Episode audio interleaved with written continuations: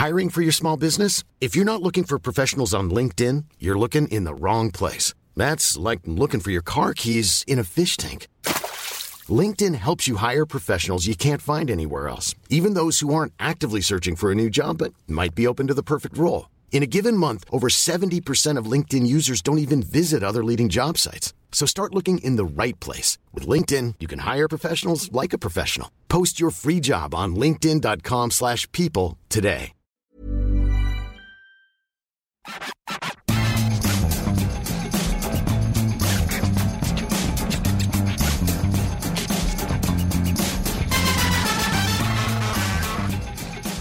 Bonjour à tous et bienvenue dans le FC Stream Team. Je suis Martin Mosny, journaliste Eurosport. Et comme chaque jour maintenant, Maxime, hein, ça- tu commences à avoir une petite mine. Ça fait huit Ouais. jours de suite. Là, Là, qu'on- on- là, c'est vrai que c'est- on est un petit peu dans le dur sur le le huitième jour de travail. Alors oui, je sais ce que vous allez dire. Les mecs qui sont payés à aller voir des matchs de foot, ok, mais finalement, on en a vu que deux. C'est vrai. Donc euh, voilà. Bah, toi, tu fais beaucoup de choses sauf travailler dans la journée quand même, Maxime. hein. Exactement. Voilà. Voilà. Il faut pas exagérer quand même. Est Allez sur l'Instagram de Maxime, Ouais. euh, la caipirinha, les machins. et- voilà, donc allez sur son Instagram. C'est un régal si vous voulez voir les plus beaux endroits de Budapest. Et justement, Maxime, on a derrière nous, alors si vous nous écoutez en podcast une nouvelle fois, c'est un peu frustrant, mais on a le Parlement de Budapest, qui est l'endroit le plus charismatique de Ouais. cette ville, le plus beau, le plus beau monument de la ville. tout simplement. 200 mètres de, de largeur. En gros, il y a deux terrains de foot, euh, 691 pièces, et c'est un des plus grands parlements du, du monde. Et c'est vrai qu'il est magnifique. Et à l'intérieur, alors je le dis, je l'ai déjà vu, mais en vacances, pas pendant 7 euros. C'est magnifique aussi parce que c'est très classique. euh, il est vraiment très beau. C'est vraiment à voir. Voilà. Donc on s'est mis devant pour euh, faire cette stream team qui est particulière puisqu'elle arrive à la fin du premier tour quasiment. On est à la veille d'un France-Portugal qu'on attendait peut-être décisif et finalement qui ne l'est pas, même si Pour la France. pour la France, tu as raison, euh, même si Didier Deschamps aujourd'hui a laissé entendre qu'il fallait gagner tout simplement parce qu'il y a une dynamique à engranger. Donc pour cette stream team, Martin, on va parler de trois sujets comme d'habitude. Comme d'habitude, l'actualité de l'équipe de France. hein. donc, on va commencer par euh, bah, la compo qui va jouer contre le Ouais. Portugal et on se posera la question Koundé, Tolisso, est-ce que c'est des bonnes idées? Est-ce qu'il faut faire souffler? Est-ce qu'on s'expose avec le Portugal, avec euh, ces joueurs-là? Ce sera le premier sujet. Deuxième sujet, Maxime? Ah, va être un peu le sujet, on va dire, sentimental, parce que France-Portugal, évidemment, ça parle à toutes les générations. Ça parle à la génération 84, ça parle à la génération 2000, 2006, évidemment 2016, et même, Et même 2020. voilà. Et on va expliquer comment ces matchs-là construisent finalement l'histoire du foot français, et ces matchs-là aussi, comment ils ont construit dernièrement l'équipe de Deschamps, parce que ça, ce sont des points de passage qui ne sont jamais anodins, et il y a vraiment une relation particulière entre les deux équipes. Et on terminera, Maxime, le troisième sujet. Ah et voilà, à chaque fois. À chaque fois, Maxime, il oublie le troisième sujet. et je trouve ça dommage. Et je trouve ça dommage que tu oublies ce troisième sujet, Maxime, les adversaires Les potentiels. Et je le piège à chaque fois. hein. À chaque- fois, je le piège, à chaque fois, ça marche. On se posera la question qui vaut-il mieux affronter en huitième? Alors, pour vous raconter les dessous Il euh, du est, podcast, il est 20h. il est 20h, donc on est avant, euh, notamment République tchèque-Angleterre. Donc, on ne sait pas qui terminera premier ou deuxième de ce groupe. Peu importe, on va se poser la question sur les adversaires potentiels des Bleus. Est-ce qu'il vaut mieux prendre la Suisse ou est-ce qu'il vaut mieux prendre la Belgique Voilà, en gros, il y a une typologie d'adversaires selon que vous terminiez premier, deuxième ou troisième. Ça ne dit pas la même chose, ça ne donne pas le même tableau. Et pour l'équipe de France, évidemment, ce ne serait pas forcément la meilleure mise en marche possible dans le grand tableau final, c'est-à-dire élimination directe. Et finalement, ça, je me rappelle tous les jours, on finira par la minute MPP. Vous en avez l'habitude, on est très très bon tous les jours à, nous donner, à vous donner nos excellents pronostics. Euh, demain, c'est quatre matchs. Demain, c'est gala. Moi, demain, moi, ma compète commence demain. hein. Je, je vous dis. Ah, mais moi, ma- elle commence. Moi, ma compète, c'est comme les Bleus. Ça commence en huitième de finale. Au moment des choses sérieuses au début, là, moi, c'était un échauffement. J'ai découvrir comment ça marchait. Je pense que j'ai compris. Je suis pas Après, sûr. Je suis pas sûr que tu aies compris, Maxime. Je suis pas sûr. Quand je vois tes résultats et vous voyez le tram qui passe derrière nous, vous l'entendez peut-être, un tram qui baigne dans son jus, un peu comme Maxime Ouais, qui a toi. beaucoup marché, qui a beaucoup marché pour arriver jusqu'ici. Vous n'avez pas l'odeur, euh, bah, je peux vous dire que c'est tant mieux pour vous. hein. On démarre, Maxime. Ouais, j'ai un très bon déodorant. Je vous conseille la main. Ouais, le problème, c'est que tu n'en mets pas de partout du déodorant. On démarre. ouais. Allez, c'est parti. Donc, premier sujet, on va parler de la composition des équipes. Il est très fatigué lui aussi, c'est normal. Ça fait huit jours de suite avec des grandes, grandes journées. Et donc, demain, c'est France-Portugal. Et a priori, et même a fortiori, il va y avoir des changements euh, dans cette équipe de France. Il pourrait être au nombre de trois, dont deux en défense. On va partir du premier qui est le plus évident parce que c'est un retour. Le retour de Lucas Hernandez à la place de Lucas Digne. Qui est tout sauf un changement, qui est tout sauf Voilà. une surprise. Lucas Hernandez qui va être très précieux hein, face au Portugal. On le sait, euh, le Portugal, c'est plus tellement ce Portugal un peu romantique au tournant des années 2000 avec Figo, Rui Costa. ça castagne mm. maintenant avec euh, le Portugal. Et quand ça castagne, eh ben, il faut qui? Il faut Lucas Hernandez parce que c'est lui qui va donner le ton. On l'a vu face à l'Allemagne, mm. c'est lui qui, dans le don, soit dans l'engagement, dans la grinta, c'est lui qui donne euh, le standard de, l'équipe de France et les autres suivent. Donc c'est très important d'avoir Lucas Hernandez dans ce genre de confrontation. J'ai totale confiance hein, en Lucas Digne, ah qui n'a pas été mauvais, euh, Il n'a pas été sensationnel, mais il n'a pas été mauvais. Totale confiance en Lucas Digne. Malgré tout, Lucas Hernandez, c'est le petit degré au-dessus. Donc content qu'il revienne. Il fallait qu'il revienne parce que ce match, mine de rien, pour l'équipe de France, il est important. De toute façon, Lucas Digne aurait été très bon. Euh, il n'aurait pas pris la place de Lucas Hernandez. Et il y a une petite stat comme ça qui résume un peu la carrière de Lucas Hernandez en équipe de France. Il a perdu un match, le premier contre la Colombie, depuis c'est zéro défaite. Ce n'est pas un talisman, c'est simplement qu'il fait partie de cette défense ultra solide des Bleus. Et donc, c'est plutôt important. On va se déporter vers la droite de la défense et on va parler de Benjamin Pavard, peut-être le joueur qui fait le plus débat depuis le début de l'Euro et même avant, on va dire, parce que déjà en 2018, c'était peut-être le moins bon des quatre défenseurs. Plutôt pas mal contre l'Allemagne. Il y a ce problème, il y a ce carton qu'il prend. Euh, à la rue contre euh, la Hongrie. Conclusion, il devrait être sur le banc contre le Portugal. On sait que Didier Deschamps, en tout cas, a confié que c'est parce qu'il avait pris un gros choc en début euh, de rencontre face à l'Hongrie qu'après, il a un peu perdu le fil de la rencontre. Il a fait souffler Lucas Hernandez. Il va faire souffler Benjamin Pavard. Ça marche tout le temps comme ça Didier Deschamps. Dans toutes les compètes, à un moment donné, dans les, dans les trois matchs, euh, de poule. Il fait souffler ses latéraux parce qu'on sait, c'est Lucas Digne d'ailleurs hein, qui disait ça en conférence de presse hier, me semble-t-il. Euh, il disait bah, c'est un poste qui demande beaucoup plus d'énergie que les autres. Et pourquoi? Parce que c'est ceux qui font le plus d'aller-retour, les latéraux. Donc c'est important de les reposer. En plus, Benjamin Pavard est passé par un bon petit moment de faiblesse. Ça va être l'occasion de voir euh, Jules Koundé. Alors aujourd'hui, on a parlé avec deux anciens entraîneurs de Jules Koundé qui nous ont dit Koundé, vous verrez, c'est extraordinaire, c'est génial, c'est un super défenseur. Euh, quand, il y a des grands joueurs euh, face à lui, en plus, il élève son niveau. En revanche, Maxime, il y a un point sur Jules Koundé, c'est que c'est un vrai défenseur central. C'est pas du tout un arrière droit. Alors, il a dépanné à Bordeaux, il a dépanné à Séville. Mais offensivement, qu'est-ce qu'il va apporter euh, bah, Alors, dans l'histoire du football français, on a vu deux, trois défenseurs centraux qui faisaient des très bons latéraux. C'est même les euh, meilleurs, généralement. C'est même les meilleurs, euh, hormis Amoros. mais voilà, c'est quand même une garantie. Et de toute façon, un défenseur, il faut toujours le dire, Didier Deschamps dira qu'il va lui laisser une forme de liberté. Mais un défenseur, il est avant tout là pour défendre. Et ça, pour le coup, Koundé, il sait faire. Et ça, Koundé sait faire. Voilà. Donc, ça, c'est plutôt bien. Après, il faudra se poser la question de l'apport offensif. Et il faudra aussi se poser la question, tout simplement, du mental et de la, de la charge mentale d'une première, c'est pas sa première sélection, mais d'une première comme ça en grande compétition, première titularisation. Et euh, ça peut paraître évident, mais non, c'est jamais évident. Et des joueurs, il y en a beaucoup qui s'en sortent très bien, mais n'empêche que c'est un élément à prendre en compte parce que demain, il va prendre la place de Benjamin Pavard dans cette défense de l'équipe de France championne du monde. Il faudra voir aussi comment il va réagir. Il y a une grosse hype autour de lui, méritée parce qu'il a énormément de talent, mais on ne sait jamais comment ça se passe dans ces euh, moments-là. Donc il y a ce petit risque aussi émotionnel sur ce match-là. Mais en tout cas, c'est très intéressant de le voir euh, entrer potentiellement dans cette équipe pour voir ce qu'il peut apporter justement sur ce côté droit. Ce qui est intéressant, c'est qu'il nous fait une Pavard, une Hernandez, c'est-à-dire qu'il arrive dans un grand tournoi avec très très peu de certitude mm. internationale ou une Umtiti. Ça s'est toujours bien passé. Ouais. On va voir demain avec Koundé. S'il y a grosse prestation de Koundé, est-ce qu'il peut y avoir pression sur Pavard? Moi, je ne suis pas certain parce que, parce que Pavard, c'est plus de 30 sélections, c'est un titre de champion du monde, il joue au Bayern Munich. Et donc, je pense que quoi qu'il se passe, Deschamps remettra en huitième. Mais il y aura, en tout cas, dans les, parmi les observateurs, il y aura, c'est vrai, une forme de pression autour des, prestations de Benjamin Pavard. Donc, ça sera à surveiller avec, avec attention. Et au milieu de terrain, il y a un autre joueur qui est passé complètement à côté euh, face à la Hongrie. C'était évidemment Adrien Rabiot qui a disparu totalement de la circulation. Il s'est évaporé, s'est évaporé, euh, Adrien Rabiot. Lui devrait euh, sans doute se reposer avec l'arrivée d'un Corentin Tolisso, là, Maxime, n'est pas sur du kiff-kiff, mais quasiment. Ouais, pas du kiff-kiff, quasiment. Alors, Tolisso, qui... Alors, il y a deux choses avec Corentin Tolisso. On l'a vu jouer avec Kanté euh, contre la Bulgarie dans ce milieu à 3 avec Pogba. Et ce qui était intéressant avec Kanté, avec euh, Tolisso, c'est que plus naturellement, il pouvait aller prendre la position de sentinelle ou jouer en double pivot, ce que Rabiot fait un peu moins naturellement. Et ça permettait aussi à Kanté de se projeter. On l'a pas tellement vu se projeter, Kanté, pour l'instant, dans cette euro. Vous ne le voyez même pas du tout. Euh, bah, contre l'Allemagne, c'était logique. Contre la Hongrie, c'était le match qui voulait, qui voulait ça. Il fait un début d'euro correct, pas sur ses standards habituels. Donc, c'est peut-être aussi une manière de le, de le, libérer, de faire jouer euh, Corentin Tolisso. Après, il y a une autre solution, on en a parlé avec Didier Deschamps tout à l'heure, c'est évidemment de s'appuyer sur le match de Lisbonne et de changer ce système. Et c'est pourquoi pas mettre Tolisso sur le côté droit. Et on va voir ce qu'il a répondu euh, là-dessus. Question de Maxime Dupuis d'Eurosport. Bonjour Didier, vous m'entendez Oui, oui. Pourquoi le match de Lisbonne, remporté 1-0 au mois de novembre, pèse dans votre réflexion pour demain? Oh là, comment je vais interpréter ça?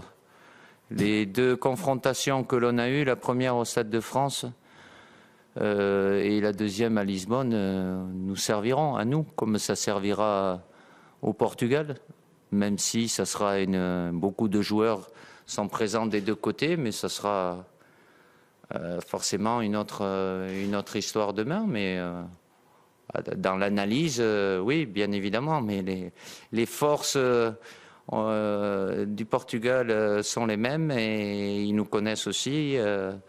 Donc euh, ça sera de toute façon euh, un match de, haut niveau. Ça fait partie de, de ma réflexion, euh, bien évidemment. Elle est plus profonde et plus large que, que ça. Donc, il y aura un choix de départ, bien évidemment, et qui peut être modifié en, cours, en cours de match. Donc, tu peux le voir, évidemment, Didier Deschamps, que j'ai trouvé un peu plus tendu aujourd'hui. Il, il rentre aussi au fur et à mesure de sa compétition. Euh, il ne l'a pas dit, évidemment. Il n'a pas dit oui, ça va servir à ma réflexion. Mais en gros, si la question, euh, moi, il m'a répondu à dire euh, oula, je vois, enfin, c'est-à-dire, je vois pas où vous voulez en venir. Enfin, je vois très bien, mais je ne vais pas vous répondre. C'est dire, est-ce que je vais jouer en 4-2-3-1 On ne sait pas demain. Mais au moins, Tolisso, il apporte cette possibilité-là qui permettrait aussi de remettre Griezmann dans l'axe. Mais ça, c'est encore un autre débat. Mais en tout cas, Tolisso, il apporte quelque chose de très intéressant à cette équipe de France. Oui, il apporte quelque chose. Il apporte un volume de jeu. Il apporte. Voilà ce qu'il apporte. Il apporte vraiment de, l'intensité. Il apporte de l'intensité, euh, Corentin Tolisso. On l'a vu lors des matchs de préparation. Il revient bien, il revient fort. En préparation, il a été très bon. À l'entraînement, il est très bon. Il est dans le ton. Il mérite d'avoir aussi sa titularisation euh, pendant cet euro. Surtout que Rabiot a un coup de moins bien. Donc, en fait, c'est la logique des choses et c'est aussi pour gérer ton groupe. Mm. Tolisso, c'est un peu le 12e homme. Alors, c'est le 12e homme aussi avec, avec Dembélé. Donc, tu le fais rentrer dans la rotation quand euh, son adversaire direct a un petit coup de moins bien, bah, tu montres que tout le monde est concerné. C'est le cas aussi avec Jules Koundé. Donc il y a une certaine forme de logique là-dedans finalement. C'est un match qui, où finalement, si tu, changes deux joueurs dans ton 11 type, Koundé et Tolisso, je ne suis pas sûr que la compétitivité de ton 11 en souffre vraiment. Mm. Tu es sûr, Tolisso, un joueur qui allez, dans le 11 bis. Koundé, c'est une vraie interrogation. Mm. Euh, mais malgré tout, voilà, tu montres aussi à ton groupe que c'est possible d'intégrer euh, bah, ce 11 qui n'est pas fermé à double tour, tout en reposant euh, certains cadres.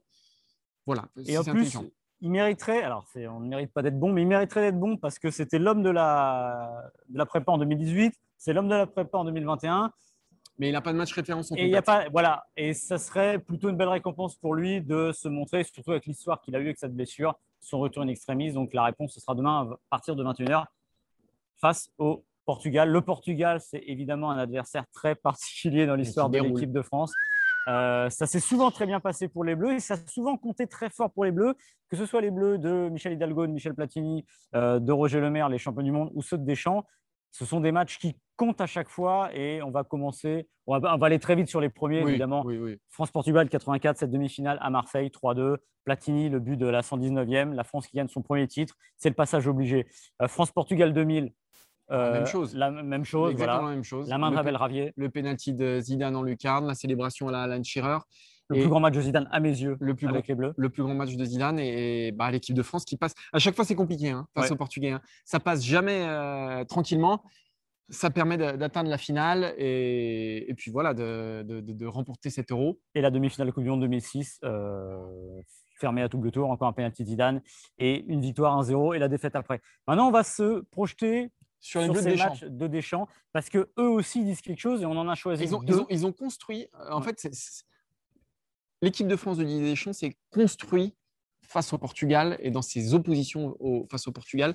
C'est l'une des équipes les plus importantes. Je mettrai l'Allemagne aussi, parce que le quart Allemagne, demi-Euro 2016, plus. Euh, donc voilà. Mais, mais, mais il est hyper important, le Portugal, dans la construction des, des Bleus de Deschamps.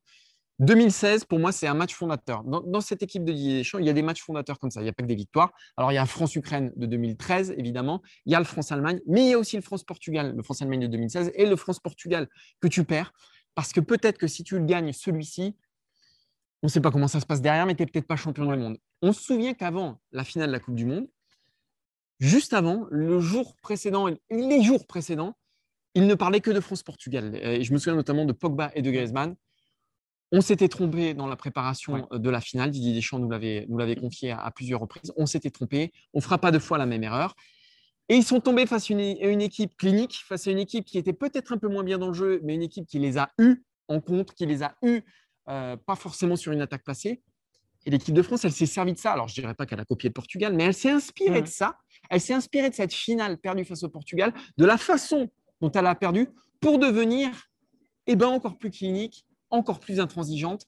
Et c'est comme ça qu'elle a remporté euh, la Coupe du Monde 2018. Et ça, justement, à la veille de la finale de la Coupe du Monde 2018, euh, Didier Deschamps revenait sur cette finale de l'Euro 2016. Il expliquait combien ils avaient sacralisé l'événement, combien ils en avaient fait un match à part. Et là, pour la finale de Coupe du Monde 2018, ce qui a peut-être aidé aussi, c'était la Croatie. Donc, c'est un adversaire qu'on n'est pas forcément habitué à avoir à ce moment-là de la compétition.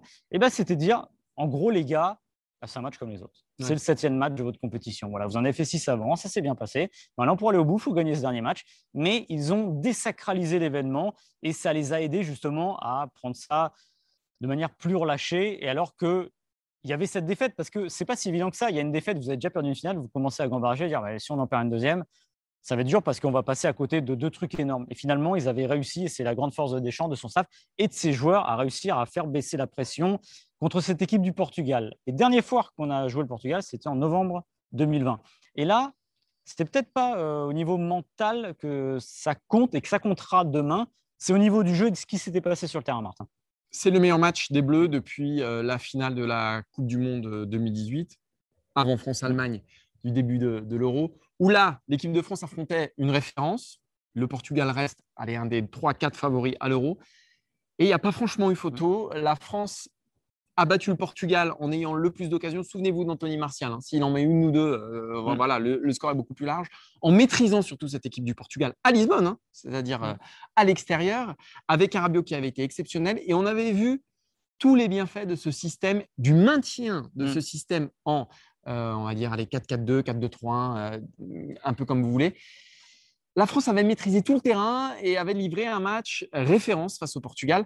Ils vont s'en servir. Ils nous l'ont dit hein, en mm. conférence de presse, les Bleus, qu'ils allaient se servir de ce match. Alors la question, c'est de savoir jusqu'à quel point. C'est-à-dire que moi, ce que j'aurais voulu savoir tout à l'heure, c'est s'il allait remettre ce 4-2-3-1 ou ce 4-4-2 avec ce milieu de terrain hybride qui est euh, Adrien Rabiot.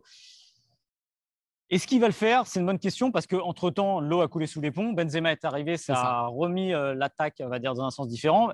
Mbappé est tellement bon à gauche qu'il est compliqué de le mettre ailleurs qu'à droite. Alors, est-ce qu'ils ne peuvent pas faire un 4-2-3-1 euh, hybride, mais à l'inverse, c'est-à-dire avec Tolisso qui jouerait le rôle de Rabiot de Matuidi, mais sur le côté droit, ce qui aurait aussi l'immense avantage de mettre Griezmann euh, dans l'axe derrière l'attaquant là où il a envie d'être, là où il peut être. Et d'ailleurs, Didier Deschamps, on a parlé tout à l'heure, il a dit, mais oui, je sais qu'il préfère être dans l'axe, je sais qu'il peut faire ça, mais il peut jouer à tous les postes offensifs. Après, c'est une question d'équilibre pour le bien de l'équipe.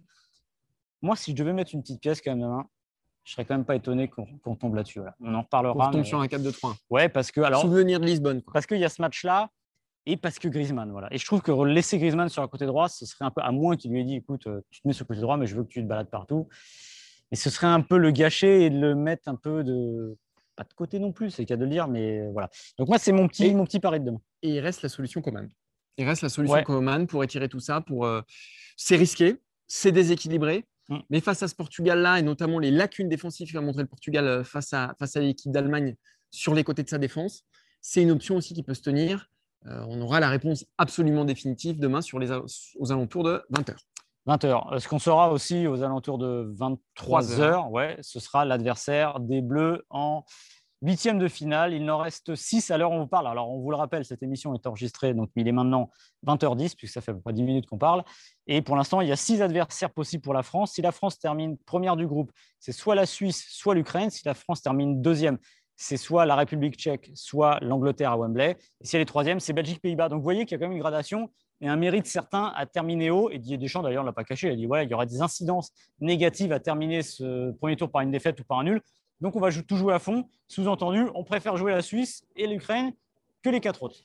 Et c'est pour ça que demain, il ne va pas non plus procéder à des changements. Euh, il ne va pas chambouler son 11 de départ. Alors, il y a plein de raisons. Il y a des raisons aussi politiques de management.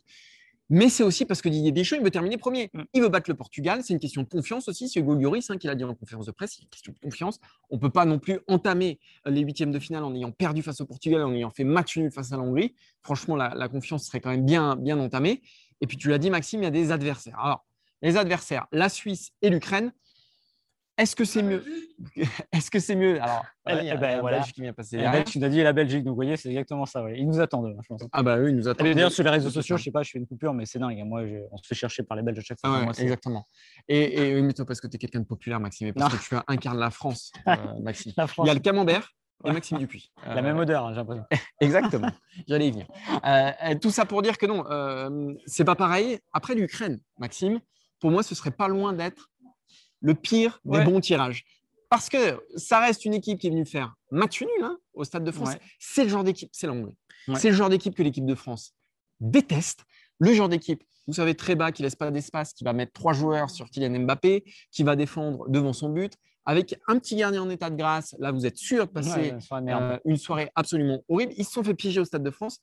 Euh, Je vois pas pourquoi Et- ils ne se feraient pas piéger euh, en huitième de finale, parce que l'équipe de France a encore montré des- ses limites face à ce genre d'équipe-là, face à la Hongrie.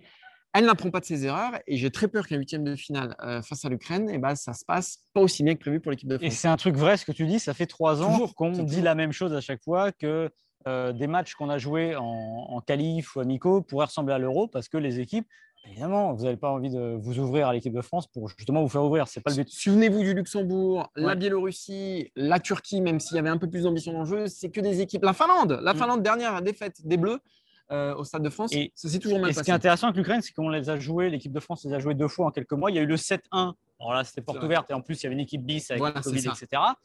Et souvenez-vous de la réaction, je me souviens que Deschamps l'avait répété dix fois à peu près après le 1 partout, il dit Ah mais euh, ça fait dix matchs qu'on les regarde, ils ferment jamais comme ça. Là, ils ont complètement fermé. Il était presque, c'est la première fois peut-être que je voyais Deschamps surpris du coup que Shevchenko lui a fait. Et je- il me semble que Deschamps avait expliqué que Shevchenko ne s'était pas excusé, mais il lui a dit pardon en gros. Mais donc là, il lui dira pas pardon, il lui refera la même. Parce que de toute façon, il n'y a pas 36 solutions quand vous avez moins de talent de cette équipe et surtout quand vous en avez beaucoup moins. Il faut fermer et bah, prier pour que ça passe pas. Et souvent, ça passe pas pour les Bleus. La Suisse, a priori, ce serait peut-être le meilleur des, Oui. des- des adversaires euh, pour, euh, pour cette équipe de France. Une équipe généralement qui nous réussit, on va dire, euh, plutôt bien. On va dire plutôt bien. République tchèque ou Angleterre, là, ça se corse assez sévèrement, surtout Ouais. qu'il faudra aller jouer à Wembley, potentiellement, euh, les Anglais ou les Tchèques. Après moi, Maxime, j'ai une théorie quand même. J'étais pas comme ça. Non, mais il faut se souvenir que la Coupe du Monde 2018, euh, ce qui lance l'équipe de France définitivement dans son tournoi, Ah bah. c'est l'huitième de finale face à l'Argentine. C'est-à-dire que tu Mm. joues une équipe, malgré tout, une référence. Ouais, ouais. Euh, euh, L'équipe de, de Lionel Messi, c'est une vraie affiche. Tu passes pas très loin du gouffre, mais ça lance complètement ton mondial. Tu as des joueurs qui prennent complètement confiance. Là, la configuration, elle est un peu différente parce que tu auras déjà joué l'Allemagne et le Portugal. Mais je me dis que l'Angleterre à Wembley, l'Angleterre telle que je la vois depuis le début du tournoi, Oui. ça peut être aussi un bon moyen de lancer le tableau final. Mais ça, ça reste des matchs fondateurs. Euh, L'Argentine, on- je me souviens, on, on discutait en 2018, c'était soit l'Islande, soit l'Argentine. Et finalement, d'avoir l'Argentine, ça disait quoi? Bah, ah bah, Et puis on saura, voilà. C'est la maison, la porte ou le, le paradis, mais au moins on saura. Voilà. Et ça vous met une équipe, euh, ça vous lance une équipe. Et on sent que l'équipe de France aujourd'hui, elle recherche ça. C'était tout le discours de Deschamps et de Lloris en conférence de presse tout à l'heure, c'est de dire non, mais là, ce qu'on prend là, c'est aussi de la confiance. On ne prend pas trois points, on ne prend pas un point, on ne prend pas zéro point. On veut chercher de la confiance et des, non pas des nouvelles certitudes parce qu'ils avaient, mais de re- remettre une pièce dans la machine et que ça reparte dans le bon chemin. Parce qu'il reste sur un nul quand même face à l'Angleterre. Voilà. Donc, euh, potentiellement, aller taper les Anglais à Wembley, au-delà d'être un immense plaisir, ça pourrait être très bien euh, pour cette équipe de France qui y gagnerait. Et le constat vaut aussi, mais là, c'est la marche au-dessus vu le début de l'Euro, si tu prends la Belgique ou les Pays-Bas. Alors, avec un petit bémol, Ouais, c'est que je pense que quand même la Belgique, Oui. c'est pas l'Argentine de 2018. Et là, tu as une finale avant la lettre. Ouais. Euh, ce sont les deux immenses favoris euh, de, de- de ce tournoi. C'est un peu comme si avant une Coupe du Monde, c'était l'Allemagne et le Brésil. Mm. hein. C'est l'Allemagne et le Brésil en Coupe du Monde, hein, le- la Belgique et la France. Ce serait peut-être un tout petit peu tôt. Euh, moi, j'aimerais voir cette confrontation soit en demi, soit en finale. Mm. C'est l'équipe qui me fait le plus craindre pour l'avenir de l'équipe de France, cette équipe de Belgique, qui a tout, euh, qui joue collectif. qui a une- C'est une vraie équipe qui a des individualités Ouais. incroyables. Je pense que c'est la seule équipe qui soutient à peu près la comparaison avec l'équipe de France si on prend tous les secteurs du jeu, même si l'équipe de France est encore un petit peu au-dessus euh, dans, dans mon esprit. Mais la Belgique, Maxime, ce serait Ouais. quand même pas une belle affaire. hein. Ouais, surtout quand ils sont pas très bons, ils s'en sortent quand même. Euh, Souvenez-vous du match contre le Danemark. euh, les, Lukaku est en. les buts belges, enfin honnêtement, si vous voyez juste le résumé, vous vous dites ils ont fait une démonstration. A priori, ce n'était pas le cas. Mais en tout cas, quand vous voyez les deux buts, vous dites oh là là là, quand ça déroule, ça fait très mal. Alors Lukaku, il est immense à tous les sens du terme. Mm. C'est-à-dire que pour faire le tour, il faut, c'est, le Parlement de, de Budapest, c'est pareil. Et maintenant, son leadership, son, sa tenue du ballon et ce qu'il apporte, c'est exceptionnel. Et c'est dingue d'ailleurs, ce joueur qui s'est complètement transformé et qui est devenu maintenant un attaquant immense. Donc oui, en effet, la Belgique, ce ne serait pas une très bonne nouvelle parce que, euh, évidemment, les histoires de confiance, ça compte. Et cette équipe de Belgique, je pense qu'en plus, elle serait remontée comme un coucou. Ah bah, de toute façon, qu'on l'affronte en huitième Ouais. en finale. Mais euh, au moins, nous, on aurait engrangé un peu plus. Ouais. C'est-à-dire qu'on serait sur la lancée. Là, je ne sais pas, parce que ça veut dire que, en gros, si tu joues la Belgique en huitième de finale, ça veut dire qu'a priori, tu t'es planté contre le Portugal. Ouais. Et ça veut dire que, bon, l'esprit commando, j'y crois, Didier Deschamps, j'ai toujours confiance en lui, j'ai toujours confiance en ce groupe-là, mais à un moment, le mental, il peut être un peu atteint et ce ne serait pas une bonne raison, au moins pour ça. Quant aux Pays-Bas, pour moi, je les mets à peu près comme l'Angleterre. Ouais, C'est-à-dire voilà. que. Bah, c'est des scores euh, ouverts, c'est des matchs ouverts depuis le début. Euh, L'Ukraine, souvenez-vous, l'a remontée. Je pense que ça peut être un peu foufou. Et ça peut être Ça peut pas faire trop mal pour les, 2018. voilà, ça peut être pas trop mal pour les Bleus qui aiment bien quand un adversaire n'hésite pas à venir. Voilà. Et venez nous dire, hein, euh, peu importe le lieu, l'endroit, sur Twitter, euh, Ici à Budapest. ici à Budapest, si vous nous croisez dans la rue ou au stade demain, ou euh, je sais pas, sur les podcasts, ou je sais, je sais Vous, où. voulez, vous écrivez, vous écrivez un petit pigeon voyageur, une petite lettre. Exactement, venez nous dire. Venez nous dire Ouais. ce que vous en pensez. Maxime, vous ne pouvez pas le rater sur Twitter. Tu en as 1,5 million d'abonnés là? 600 milliards. 600 milliards. 600 milliards. pardon. 600 milliards d'abonnés euh, pour Maxime Dupuis. Et si vous cherchez Martin, il sera devant l'hôtel. euh. Dans Hôtel des Bleus. Euh, voilà. Euh, Eh ben, c'est le moment qu'on redoute parce que là, c'est même plus devenu un plaisir.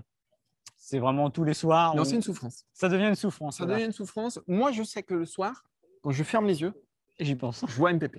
Je vois MPP. Et je vois- fais que des cauchemars. Et je me réveille en sueur à 3 h du matin en pensant à, mon, à, à tous mes pronostics. C'est une, catastrophe, c'est une horreur. notre CM d'Eurosport, Christian Mbappé, Ouais. qui est devant nous, ma fille, qui est largement devant moi. Ouais, bon, ma femme, près, je ne Tu- pas à ma femme parce que j'ai peur. tu vas pas dire qui est devant nous, dis plutôt qui est derrière nous. ça Ouais, ira, voilà. ça ira Parce que là, je vais vous donner mon classement. Là. Là, avec Maxime, on... dont Oh là vous vous rendez pas compte, c'est que c'est 20 Ah ans de psychanalyse derrière. c'est la tristesse.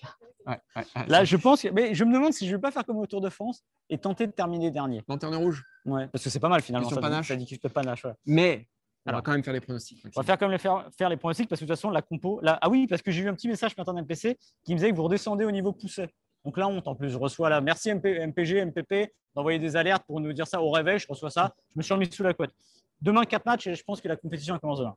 Ouais, j'espère. Slovaquie, Espagne à 18h. Slovaquie 63.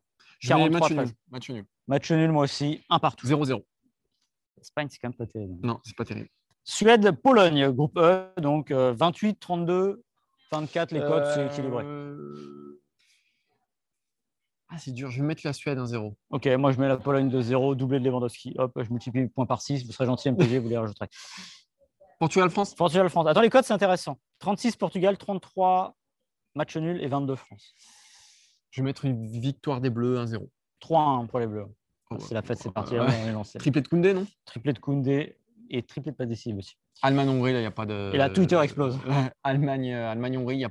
Ouais, 14, 43, 68. Moi, j'aimerais bien être euh, audacieux, mais l'audace, ce serait peut-être de- d'en mettre 7, mais, mais non. Ouais, 2-0. 3-0 pour l'Allemagne, voilà. Ouais. Donc Voilà. euh, demain, normalement, on devrait bien avoir remonté. Donc là, vous savez ce qu'il ne faut pas faire. On ne sait Voilà. pas ce qu'il faut faire, mais vous savez ce qu'il ne faut pas faire. Euh, parce qu'on est quand même de grosses brelles, Maxime. Deux grosses brelles et je suis fasciné de voir Jordan. Il faut quand même citer les mecs qui sont Ouais. bons parce que 892 points. Ah, Le mec, il a 20 bons résultats et 12 exacts.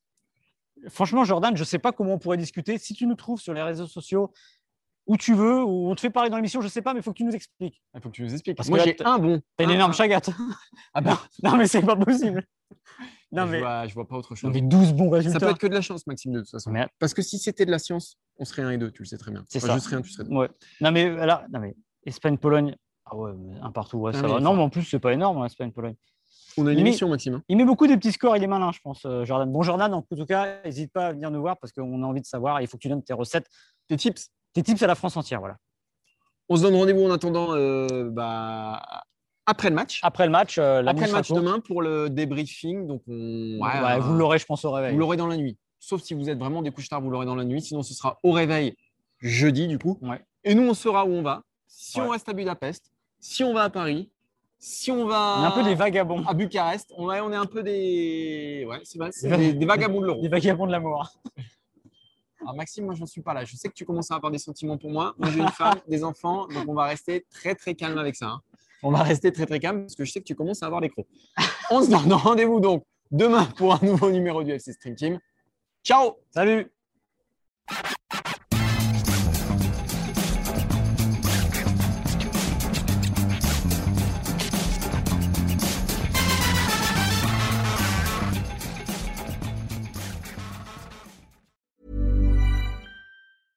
Imagine the softest sheets you've ever felt. Now imagine them getting even softer over time. That's what you'll feel with Bowl and Branch's organic cotton sheets. In a recent customer survey, 96% replied that Bowl and Branch sheets get softer with every wash. Start getting your best night's sleep in these sheets that get softer and softer for years to come. Try their sheets with a 30-night guarantee. Plus, get 15% off your first order at bowlandbranch.com. Code BUTTERY. Exclusions apply. See site for details.